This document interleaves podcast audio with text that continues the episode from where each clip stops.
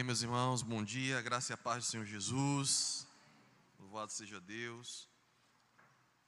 Eu gostaria de convidá-los a abrir no texto da, da palavra do Senhor em Mateus, capítulo de número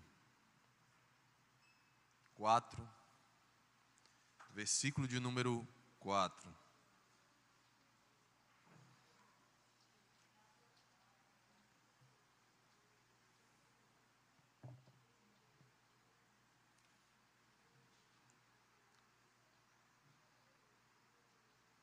Todos encontraram? Amém? Mateus 4, versículo de número 4, diz a palavra do Senhor. Jesus, porém, respondeu: Está escrito: Não só de pão viverá o homem, mas de toda palavra que procede da boca de Deus. Não só de pão viverá o homem, mas de toda palavra que procede da boca de Deus. Feche os olhos mais uma vez. Deus bendito, nós te louvamos e bendizemos. Tu és o nosso Deus e Senhor. E diante de ti, Senhor, nós nos curvamos. Reconhecemos a tua santa palavra como luz para as nossas vidas que nos dirige até Ti por meio do nosso Senhor e Salvador Jesus Cristo. Que o Senhor nos abençoe e nos agracie, que o nosso coração esteja sempre, Deus, aberto para receber a Tua santa palavra. Que a nossa consciência esteja cativa no Senhor, por meio daquilo que aprendemos da Tua boca, Deus. Que o Senhor assim nos agracie, Pai dia após dia da nossa existência e que nunca nos afastemos e deixemos de lado os teus preceitos, a tua voz que nos fala por meio das santas Escrituras. Assim nós te oramos, em nome do Senhor Jesus. Amém. Meus irmãos, estou um pouquinho. Passei o dia inteiro ontem falando e a, a minha voz não está muito boa, mas vamos lá. Eu li esse texto, meus irmãos, para a gente refletir um pouco sobre a Bíblia Sagrada, num ponto em que a reforma protestante ah, apresentou ao mundo, então, um conceito que a igreja tinha se distanciado, o sola escritura. Eu queria falar um pouco sobre essa realidade do que a reforma trouxe, né? Esse ensino, a reforma protestante e o sola escritura. No ano de 1517, o padre, né, o monge Martinho Lutero, ele, com a sua ousadia, uma ousadia dada pelo Espírito de Deus, confronta diversos preceitos da Igreja Católica Romana. Então, a Igreja cristã, a igreja em que todos os cristãos, em tese, estariam ali a ela unidos Sempre houve dissidentes, mas a, a grande massa, de fato, reconhecimento dos cristãos, ali estavam. E a gente vê que esse mover de Deus na vida daquele homem não estava, não, não, não foi apenas algo instantâneo, imediato, que aconteceu naquele momento. Vemos que durante a história da igreja, muitos homens se levantaram para denunciar o desvio e o erro em que a igreja tinha se metido. E um dos pilares da igreja romana, que até hoje eles advogam sobre a questão do ensino e da verdade, se passa pelo magistério da igreja. Então, o magistério da igreja, ele de certa forma é, é o guardião ou o porta-voz da verdade por meio da palavra. É por isso que a tradição e o ensino da igreja romana se equivale à Bíblia, e se não, se sobrepõe, porque eles são os intérpretes, vamos dizer assim, das Sagradas Escrituras. E Martinho Lutero, quando afixou lá as suas 95 teses, começou a questionar muitas coisas, que partia do ensino da igreja. E os irmãos sabem que o mover de Deus foi grande e se utilizou de reis. O Senhor se utilizou do contexto da época e aconteceu o que aconteceu. Um só homem perseguido prevaleceu. Prevaleceu porque o Senhor estava com ele. E aquilo pipocou na Europa e vários outros se levantaram e a coisa se tornou algo grandiosa. E se estabeleceu aí o protestantismo, né? Então, vemos que Deus não está alheio ao que acontece na sua igreja. Deus não está alheio ao que, se acontece, ao que acontece no mundo. E Deus age, meus irmãos, poderosamente. Porque se não fosse a mão do Senhor, humanamente falando, aquela ação de Lutero seria impossível. Tudo aconteceu ah, de uma maneira muito programada. Lutero surgiu mesmo na época em que ah, os, ah, os escritos estavam sendo impressos, começou, inventaram lá a, a questão gráfica de imprimir as coisas, onde fez com que suas ideias, seu pensamento se espalhasse rapidamente por toda parte. Então Deus age é, sobre sua igreja, cuidando do seu povo, trazendo luz ao seu povo constantemente. Mas por que a gente está trazendo esse assunto hoje? Porque esse assunto ainda é um problema no meio, inclusive, da igreja dita protestante. A igreja ela foi bombardeada pelo chamado liberalismo teológico, que, olhando para a Bíblia, tornou um livro ah, muito diferente do que os cristãos, os cristãos ortodoxos, os cristãos ah, que reconhecem que Deus fala por meio da Sua palavra, que Deus inspirou os santos profetas a falarem aquilo que ele queria comunicar aos homens. Esses teólogos também enxergam a Bíblia não como uma regra de fé e prática, mas abandonam eh, de maneira uh, muito cética muitos dos ensinamentos e muitos dos acontecimentos que são narrados nas Escrituras, inclusive em relação ao próprio Cristo. E na reforma protestante, os pilares que ali foram apregoados, né, os fundamentos extraídos da reforma protestante, eram conhecidos como os cinco solas: sola fide, sola scriptura, sola Christus, sola gratia e soli deu glória. Ou seja, somente a fé, somente a Escritura, somente Cristo, somente a graça e glória somente a Deus. Esse era o princípio que norteava os protestantes que ali nasciam dentro daquela reforma.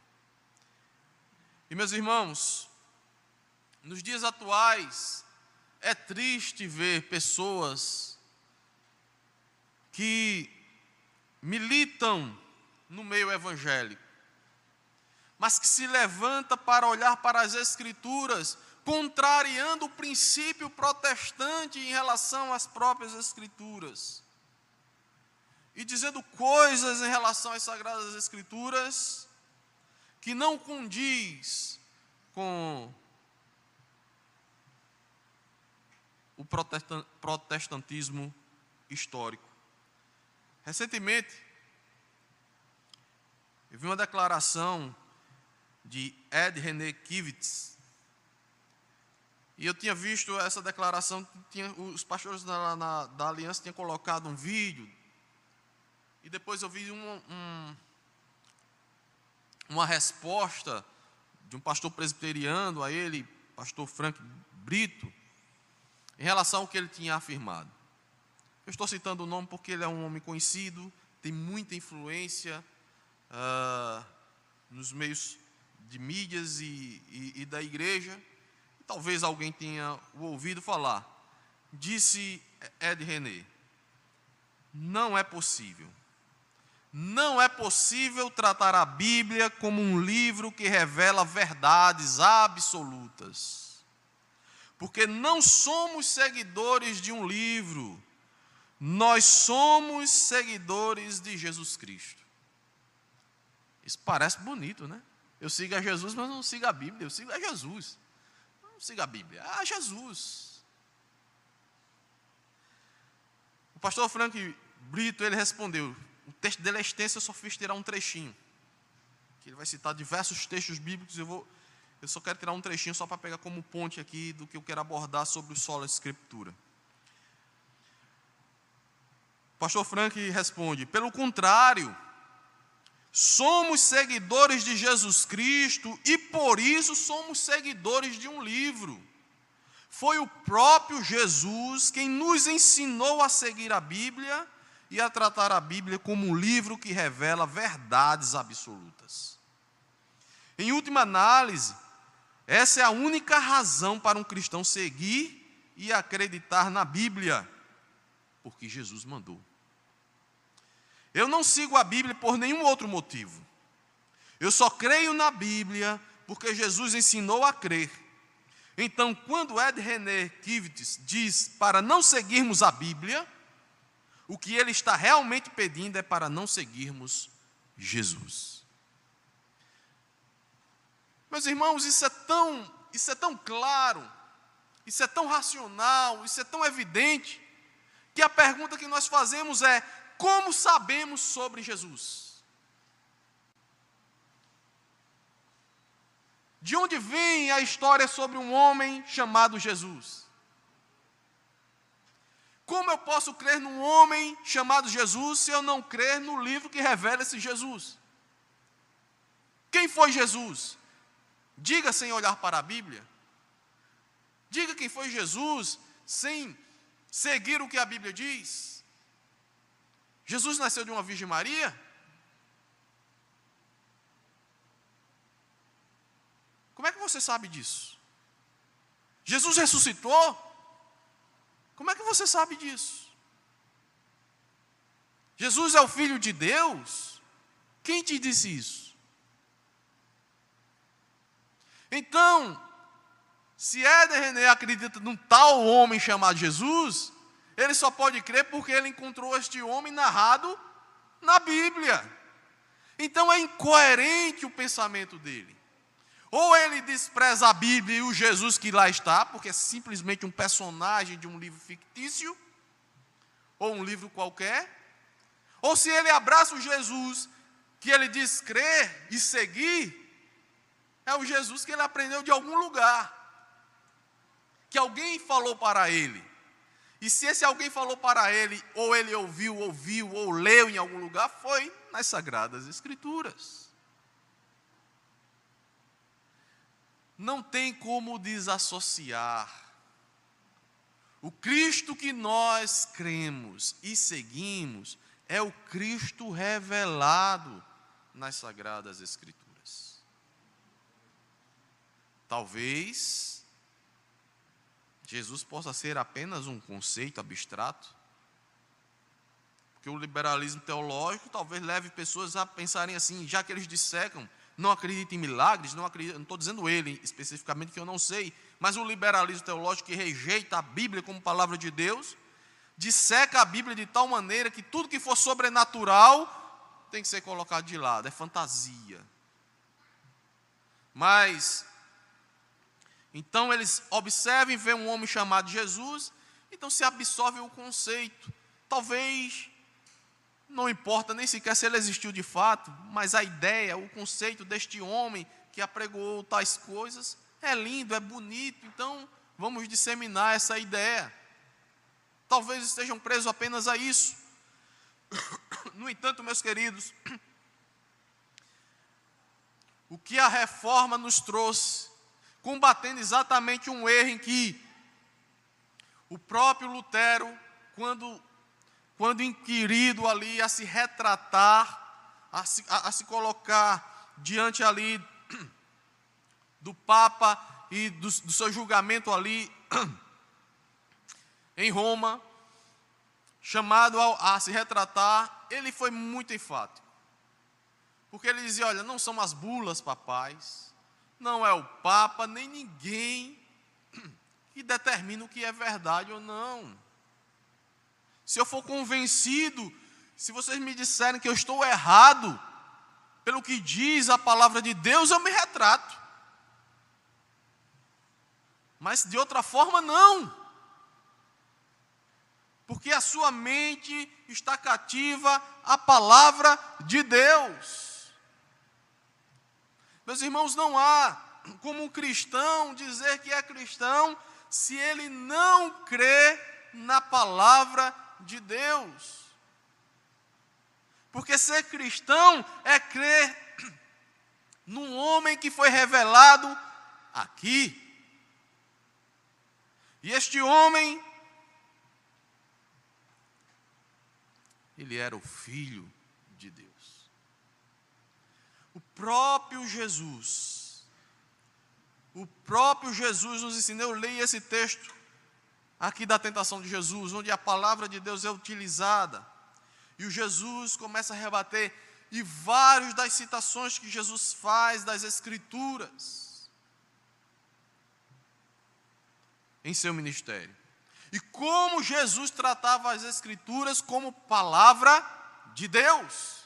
Então, o próprio Cristo, na, na, narrativa que nós lemos no Novo Testamento, tratava as Escrituras como palavra de Deus. Não só de pão viverá o homem, mas de toda a palavra que procede da boca de Deus. E Cristo, quando tratava ali com os fariseus, com me o mestre da lei,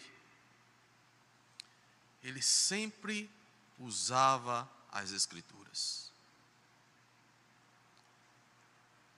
Em vários lugares. Para combater o erro daqueles homens que muitas vezes estavam desviados da verdade de Deus.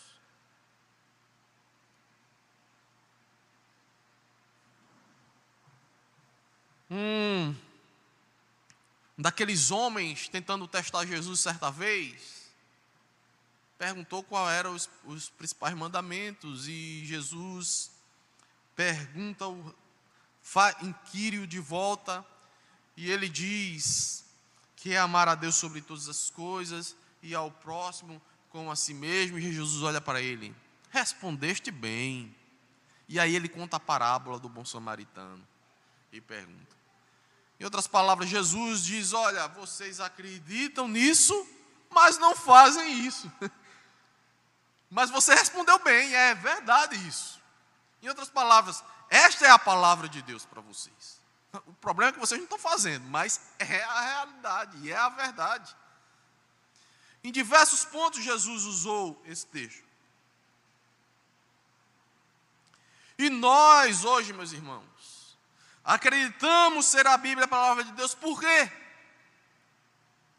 Porque o próprio Cristo nos instrui a isso. Santifica-os na verdade, a tua palavra é a verdade. Está escrito lá em João 17, 17.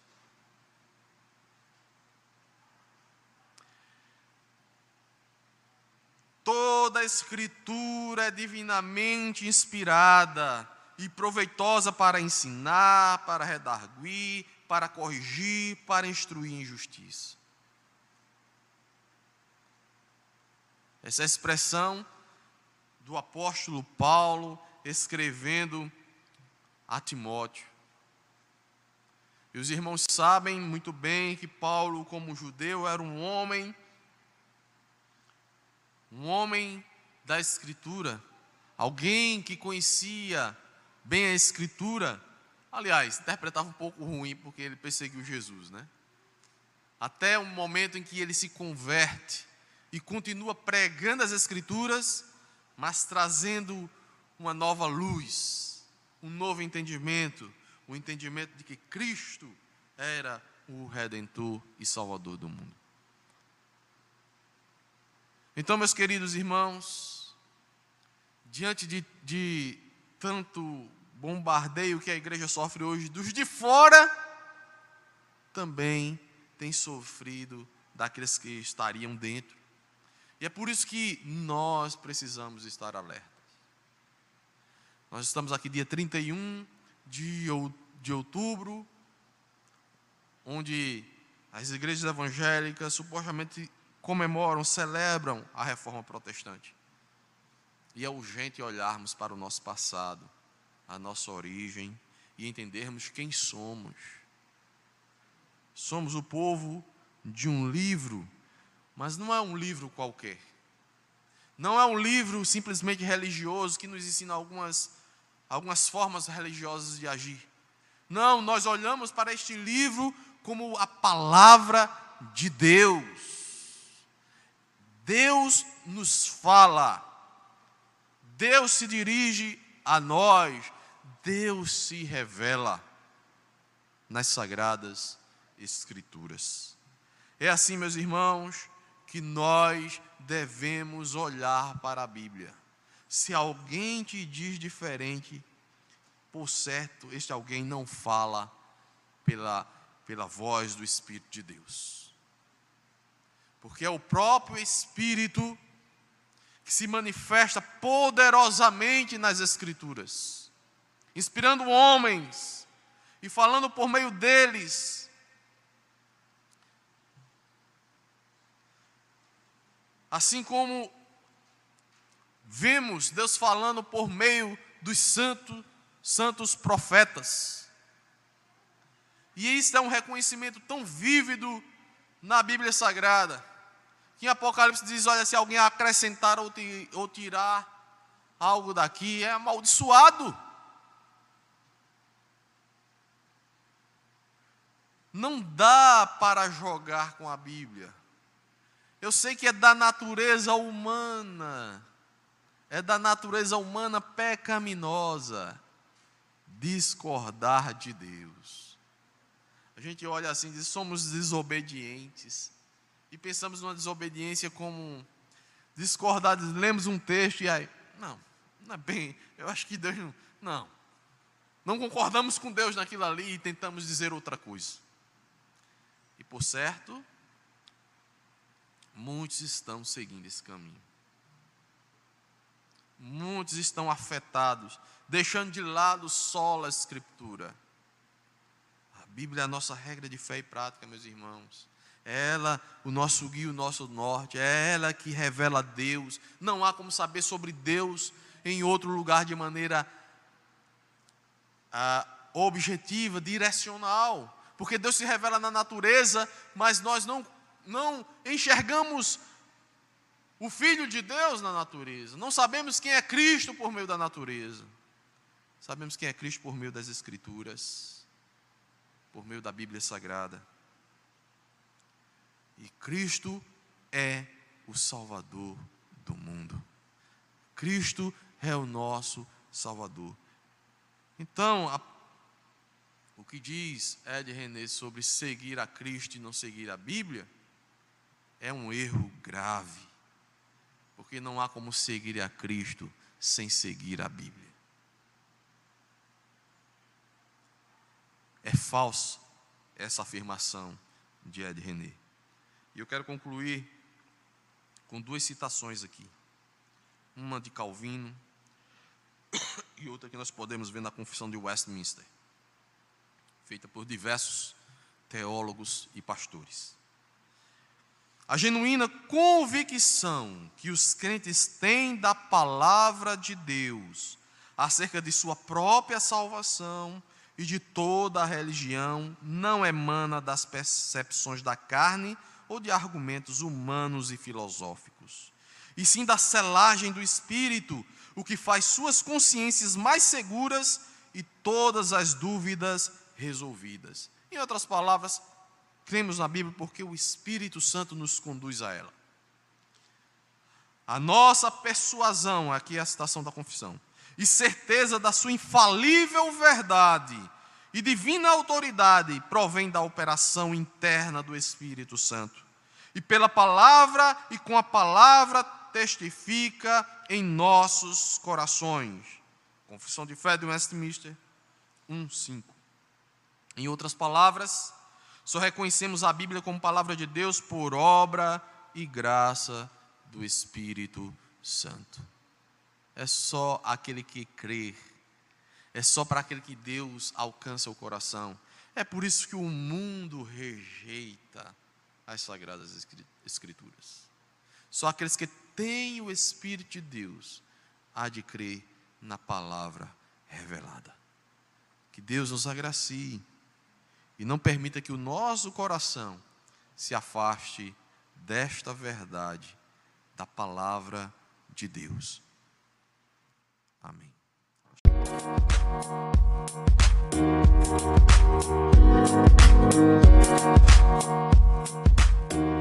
back.